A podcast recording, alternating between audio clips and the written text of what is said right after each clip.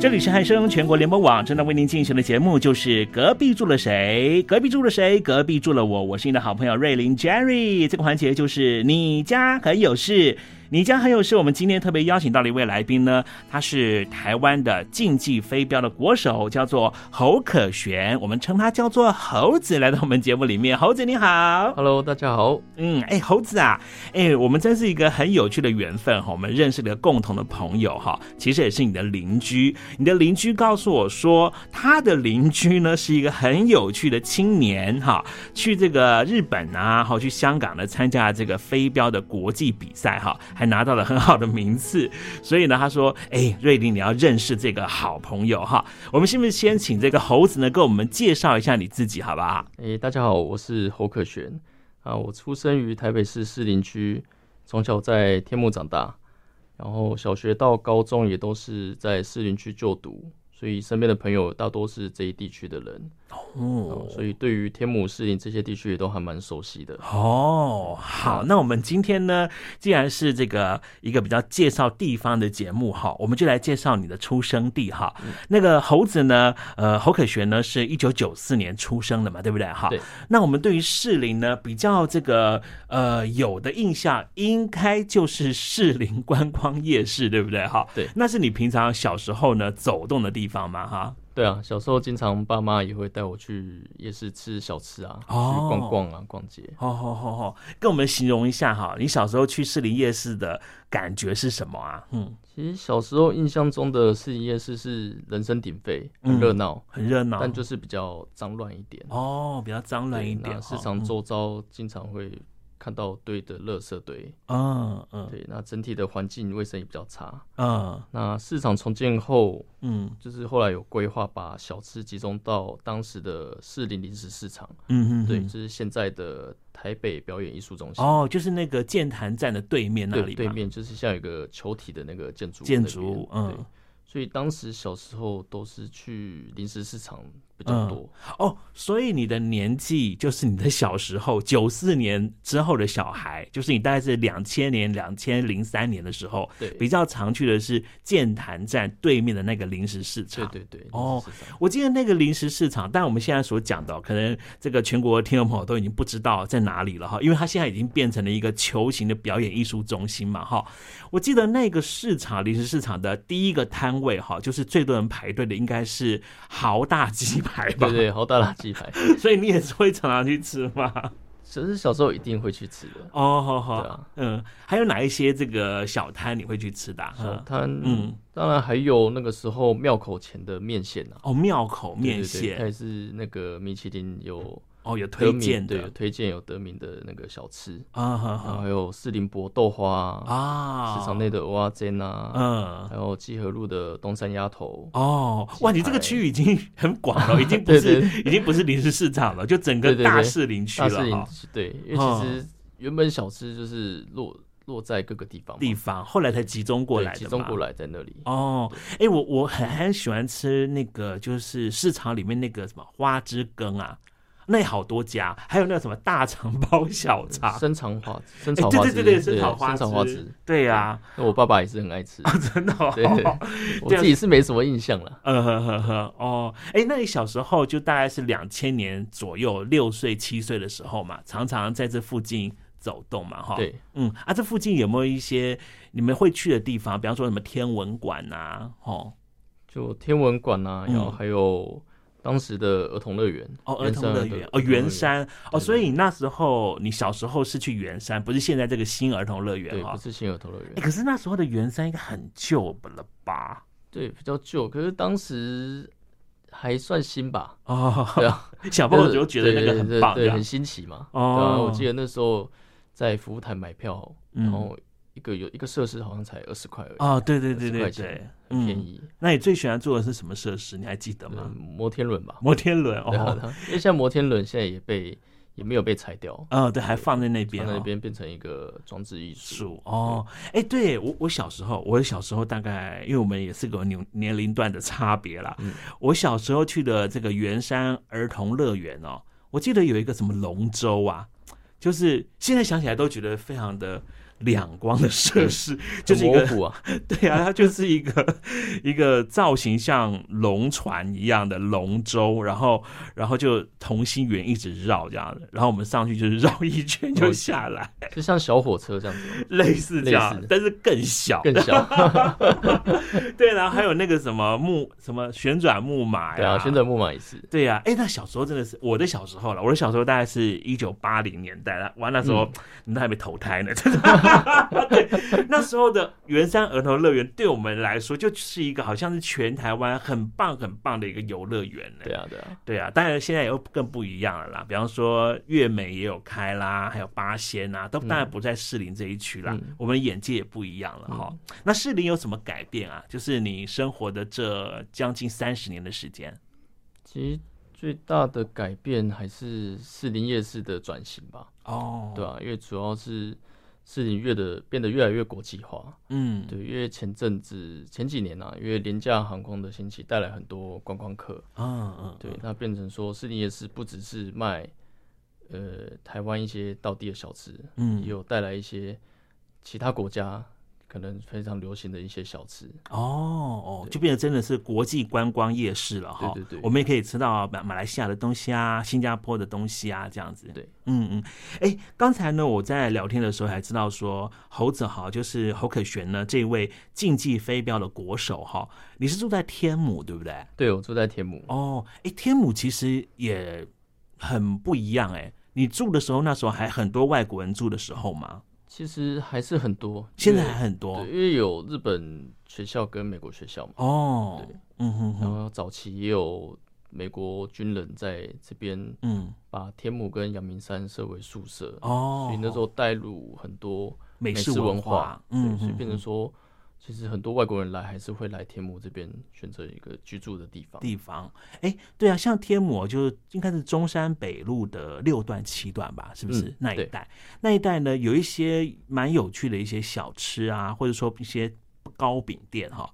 他们我有一家我已经忘记了，因为有一次呢，我朋友带我去，说一定要去美国学校隔壁的这一家。那个糕饼店，吃吃看吗？哎，好吃，对对对对对，吃吃看。对，他说你要你要在这边买他们的蛋糕，他们其实蛋糕很有名。对呀，是说什么很美式的的风格这样子。哦，所以你平常你平常也会去这些地方走吗？会啊会啊，还有茉呃茉莉汉堡哦，茉莉哦，对，茉莉汉堡也很有很有名的。对哦，哎，对对，都是我念书的时候。哎，那都是我们去朝圣的地方哎，就大老远哈，从那个 景美，我念世新嘛，大老远大家就是坐着捷运啊，好，要不然就骑着摩托车，然后就去那个茉莉汉堡，然后要去吃他的汉堡，这样，然后大家都不想吃麦当劳，因为说那个才是真的美式汉堡，真的美式汉堡，嗯，还要喝他的奶昔，对对，虽然现在喝不到了哦，现在比较少了，嗯嗯嗯，哦，所以你。你小时候就住这边就对了，对，就是住这里。嗯，好，我们今天哦，其实访问这个猴子呢，主要呢也是要问一问哈，呃，你平常在推广的这个所谓的飞镖运动哈，这个竞技飞镖哈，呃，我在网络上面看到一个很有趣的一个产品哈，竟然是侯可旋呢他的签名飞镖啊，据说在香港卖的是奇货可居哈，为什么有这个机会呢？有这个所谓的联名商品啊？是因为就国手嘛，当然了，是不是？呃，其实是在嗯。这几年飞镖，呃，应该说有个新的台湾飞镖品牌成立，嗯，嗯，那他第一时间就是想要找我配合啊，对，因为他想要找台湾，先从台湾开始做起，嗯，对，先找台湾的选手去做配合，嗯，第一个找我，那那时候跟他讨论一下，就决定要帮我生产一组属于我自己的飞镖哦。所以就是在香港啊、日本啊各地都能够买得到哈。对，哎，那有你的联名哈，有你的签名，那表示你的成绩很好。你要不要跟我们介绍一下你的成绩多多厉害啊？成绩嘛，也没有到 特别好啦。嗯，对，之前诶，二零一九在日本的日本飞镖季双打有达到亚军。哇，很厉害呢。近期的比赛，因为后来因为疫情，就是就比较没有比赛机会比较少，比较少了哈。嗯，你给我们介绍一下这个飞镖运动，好吧？竞技飞镖到底是一个什么样的运动啊？听起来好像感觉上都是在酒吧里面啊，这是英国人的的活动吗？还是怎么样？其实飞镖的起源有很多种说法了。嗯，对，其实各个国家都有各自的说法。嗯，那其实比较常听到就是两种，第一种就是呃，飞镖运动据说是起源于罗马帝国时代。哦，那时候军团的士兵在。诶、欸，作战的时候，闲暇之余发明的一种竞赛游戏。嗯，对，他们不使用弓，而是单纯利用箭来投向大树的横切面。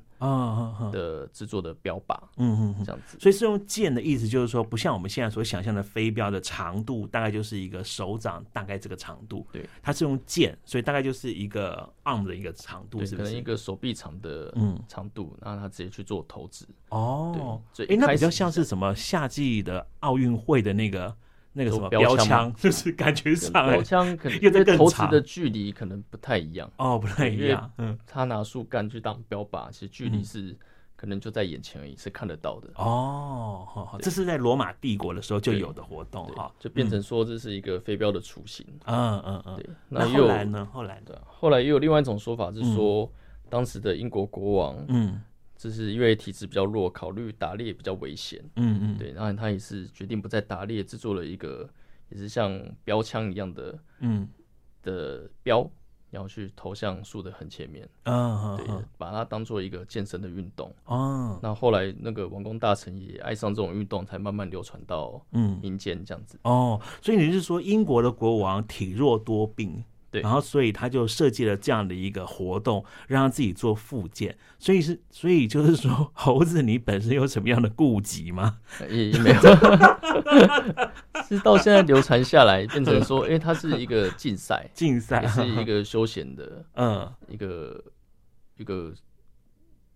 一个运动，运动哈，嗯，那你自己呢？你刚刚我们已经介绍这个飞镖的缘由嘛，对不对？可能它最早可以到罗马时期，好，罗罗马帝国时期，然后呢，比较近的话就是在英国国王那个时候哈。你自己怎么样呢？有机会跟这个打镖这件事情哈？因为打镖，我刚刚才听你说，哎，这是个专有名词，不是射飞镖，这样子叫打镖，打镖比较多。哦，那你你这个缘由又是什么呢？你怎么样有机会接触这个运动啊？我是在高三那个时期，大概十八岁的时候，嗯，跟当时的同学还有好朋友去天母当地的酒吧去喝酒，啊，就意外接触了飞镖机台。哦，就是说未成年的时候你去喝酒，呃，已已成年，已成年，已成年，对对对。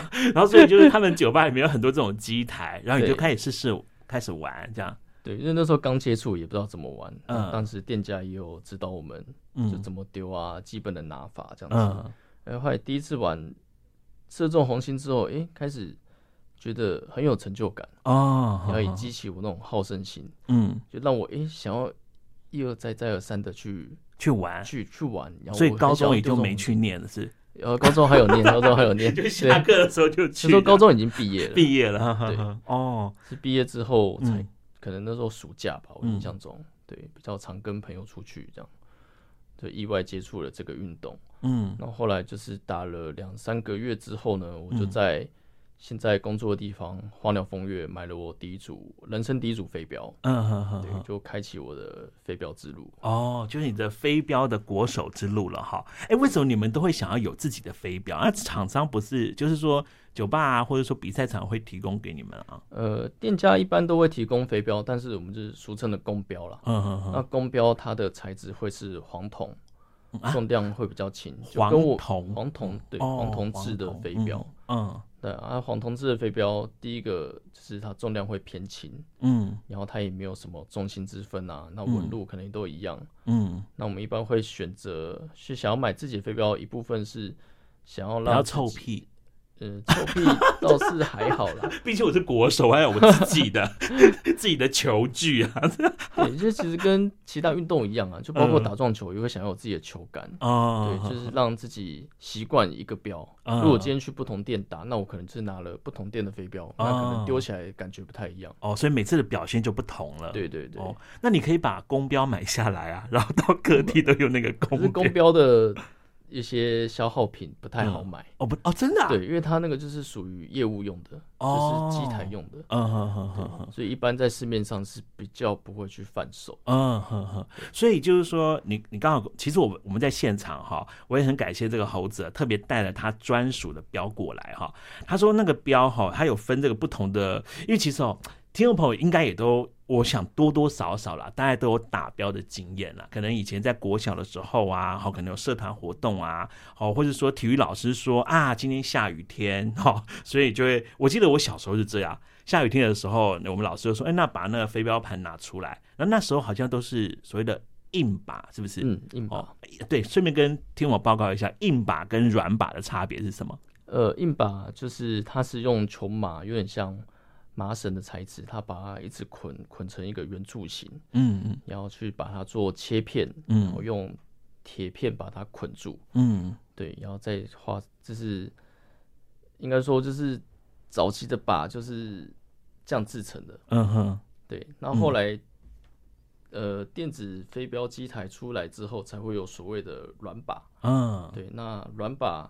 它的把面直径是十五点五，硬把是十三点五，哦，对，稍微大了一点点，嗯，那所以变成说它在呃格子的大小会有点差异，差异，嗯，对。那软把的话，它是表面有点像那种蜂窝状，哦，就是一格一格的，都是满满的洞，嗯嗯嗯，对。那软式软靶，我们就是用软式飞镖去做投掷，嗯嗯。硬靶的话，就是说你刚刚跟我说那个标针哈，它也就是。可能是铜做的啊，或铁做的，对不对？才能够打在那个硬表哎硬把上面。对对对，嗯，我小时候大概就是这样。我第一次摸到那个标哈，然后刚才呢，这个猴子呢，他就是带他的专属的那个标给我看。他说：“我们这个标哈，其实可以拆开来哦，它可以拆开四个部分嘛，对不对？哈，你给我们介绍一下这四个部分是什么，好不好？”好，飞镖就是可以拆成四个部分，主要是标头。嗯标身、标杆、标翼啊，这四个部分。标头，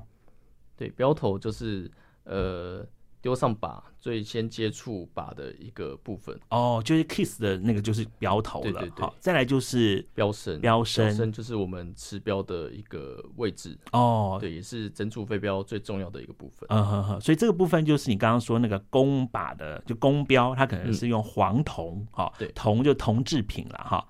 那像你的就不一样嘛，对不对？对，我们一般在市面上买的都是钨钢制的。哦，钨钢制。那钨钢制因为金属密度比较高，它可以做的比较有分量，嗯，但是同时不会让它的粗度嗯增加，所以我们在持标上来讲是比较好上手的。嗯哼哼，不会说，哎，我今天想要重一点标，但是我的标变得很粗，嗯，我不好。不好吃标，嗯哼哼哼，对，所以我们一般都会选择鎢钢制的。哦，那鎢钢之后，那就是标身、标杆、标杆，对，后面是标杆。嗯，在最后就是一个标翼，标翼，标翼就是有那个尾巴的那个部分了。对对对。那我们一般在这个打标的时候，我们握的地方是握在标身的地方，就是那个鎢钢啊，或者说你摸在那个黄铜的那个位置，对不对？好，好，那我们刚才已经介绍这个标了哈，呃，我们也跟大家介绍一下哈。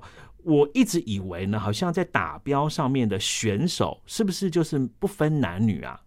对，基本上是不分男女，嗯、然后也不分老少。哦，对，是大家都可以进行的一个活动，因为它不太需要呃很很多的身体素质。嗯，嗯嗯，对，不管你是高矮胖瘦啊，嗯，甚至连残障人士，你坐着轮椅也都可以进行的一项活动。哦，对，因为它没有太多的。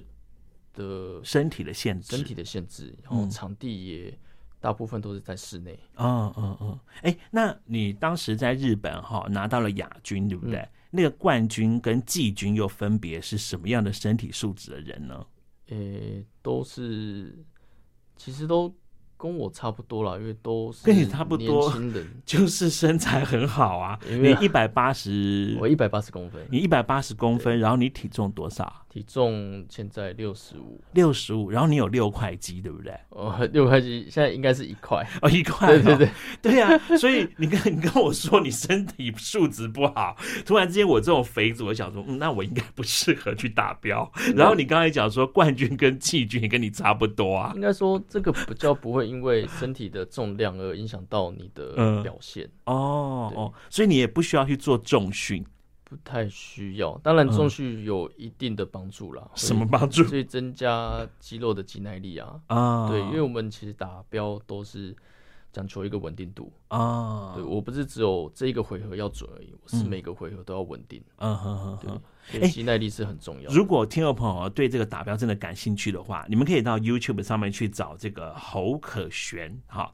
或者你在这个 Google 上面找侯可旋，他其实在这个你可以找到一些影片啦，他有慢动作的教你怎么样去呃这个持标，然后呢怎么样射击，哈，对不对？我记得我有看到嘛，哈，就之前的一些。访问啊，嗯，对一些飞镖就相关的教学哦，所以你刚才也说，就是说你要参加这个运动的话，其实没有什么身体的要求了，哈，就大家都可以来试试看，哈，尤其现在呢，这个阴雨绵绵的时候，最适合呢去这个打标，对不对，哈？对，因为它是室内运动嘛，嗯嗯，对吧？不会受到天气的限制。嗯，我们刚刚讲说，它没有男女的选手别，也没有任何这个选手的身体素质的差别，哈。我们再回头来讲说，你在这个十八岁。开始接触了这个打标，对不对哈？然后，呃，我看了一个资料说，好像这个你刚刚一直提到的电子机台，好，跟我们我就是我这个年纪哈，就是很老的年纪，只有看过那个硬靶哈，那其实是很不一样的一个分水岭。在两千零二年的时候，台湾好像就是在天母的一个酒吧哈，就引进了这个电子机台，从美国来的。你可以跟我们介绍一下这个电子机台哈，这个大概是长什么样子吗？嗯。长什么样子？诶、欸，电子机台大概在两千零二年引进台湾嘛，然后当时有两大的品牌，嗯、一个叫做美达利，一个叫做雅达利啊。那当时的飞镖靶呢，都是用，就是诶、欸，应该说都都是电子飞镖啊。然后它是有一幕，然后它是用电子感应，就你标射上去，它是会自动计分的啊。对，就变变成跟一把最大的不同是。不需要人工去计分，嗯哼，然后再就是因为不需要人工计分，那就有更多的玩法，嗯嗯。嗯，就有很多其他的小游戏。嗯，像那个电子的那个机台哈，它就很特别，有点像是以前我们去那个电动玩具厂啊，玩那个什么击球游戏啊。你只要这个击中了什么样的分数啊，它就咚咚咚咚，对不对？就会跑出一些动画音效。哦，对，然后也会有 LED 的这个荧幕啊，这样子哈。现在新的机台就是。灯光更绚丽了，啊以前的还没有那么、啊、没有这么厉害，没有那么厉害。现在是还会喷白烟吗？现在啊，呃、希望未来可以喷白烟，或是对放一些彩带，我觉得应该也是蛮炫，也是蛮炫的。对，可是它这个打标的距离还是有一个国际的标准，对不对？对，软靶的话是两百四十四直线距离。哦，两百四十四。那你可以。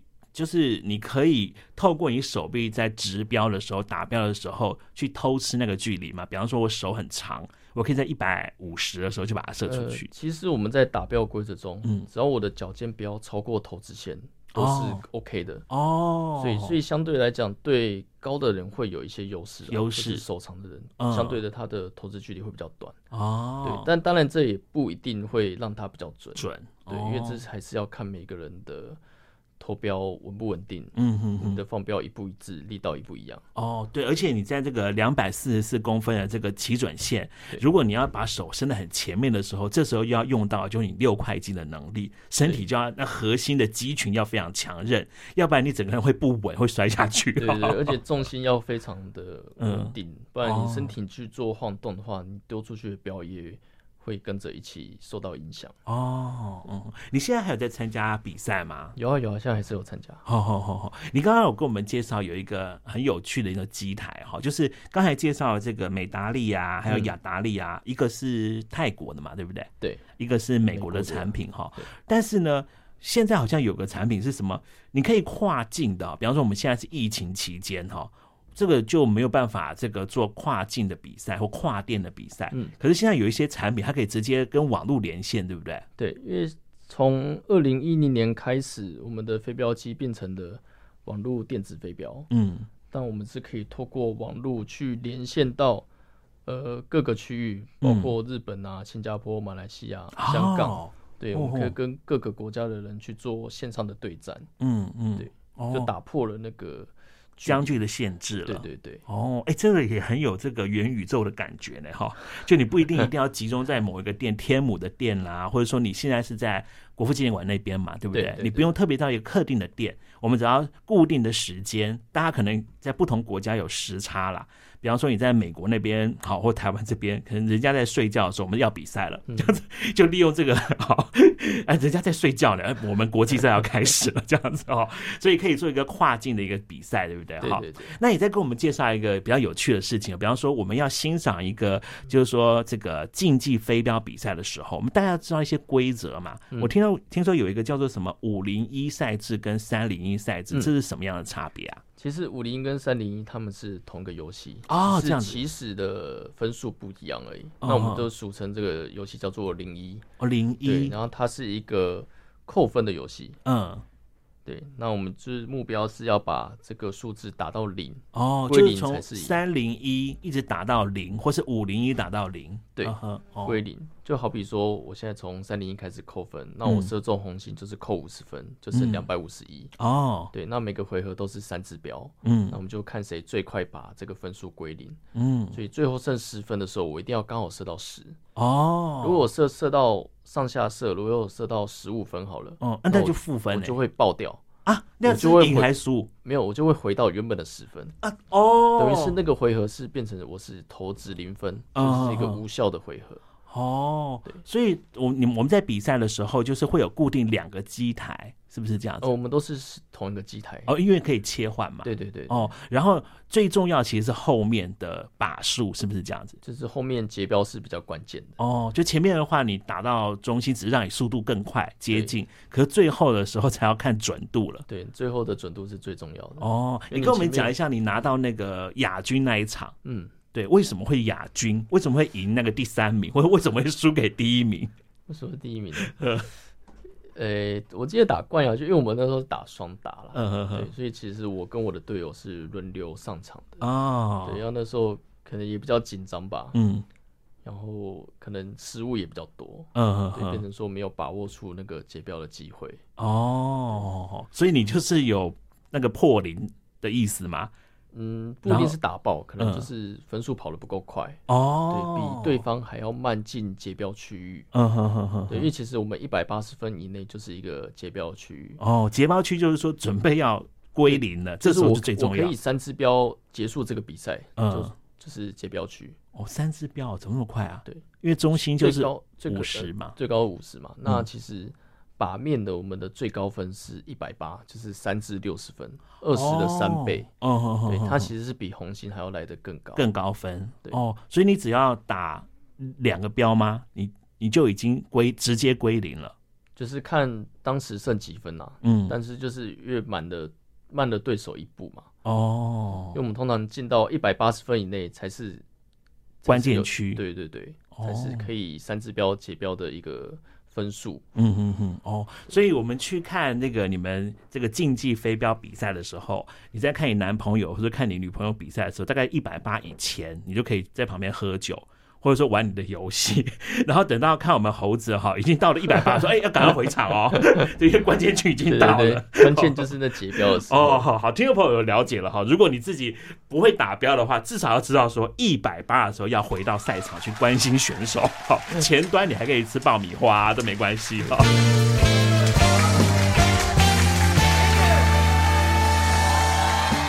我们今天跟可全聊到这个竞技的飞镖运动了哈，哎，了解怎么样去呃欣赏这项比赛哈。而事实上呢，它的门槛也非常的低啊，男生女生都可以混合一起来比赛了哈。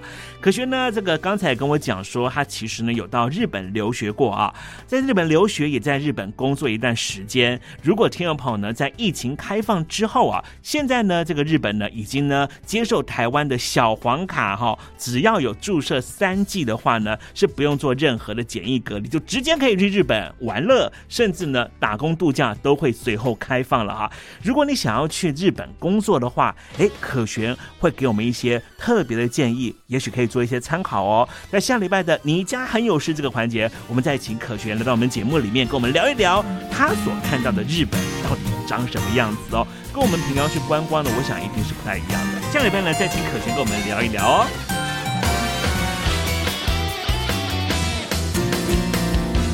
等一下，等一下。如果你喜欢今天的节目的话，要怎么样呢？欢迎在 Instagram、Facebook 搜寻“你家很有事”。吉他手。